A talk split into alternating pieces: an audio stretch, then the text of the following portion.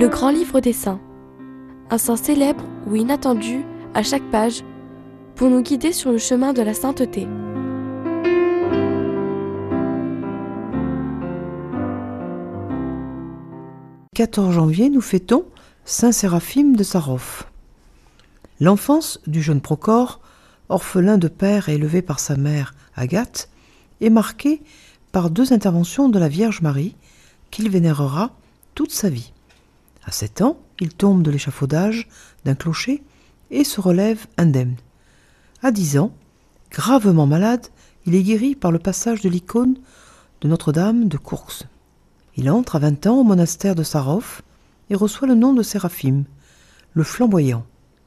Gai et travailleur, il impressionne, par la ferveur de sa prière, ses frères qui lui demandent aide et conseils spirituels.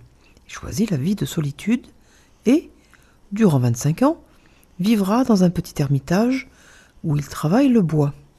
Un jour, en présence de son ami Motovilov, alors qu'il lui explique que le but de la vie chrétienne est l'acquisition du Saint-Esprit, il est transfiguré, son visage et son corps deviennent lumineux.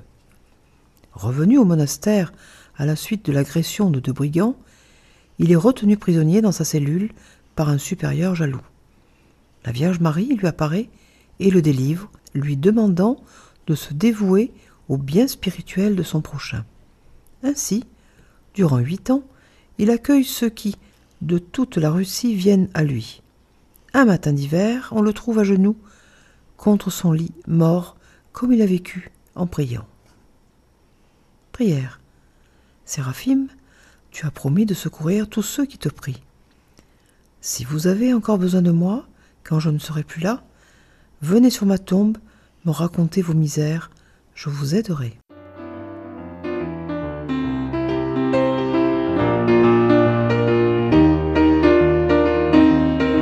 C'était le grand livre des saints d'Odile Monté, édition presse de la Renaissance.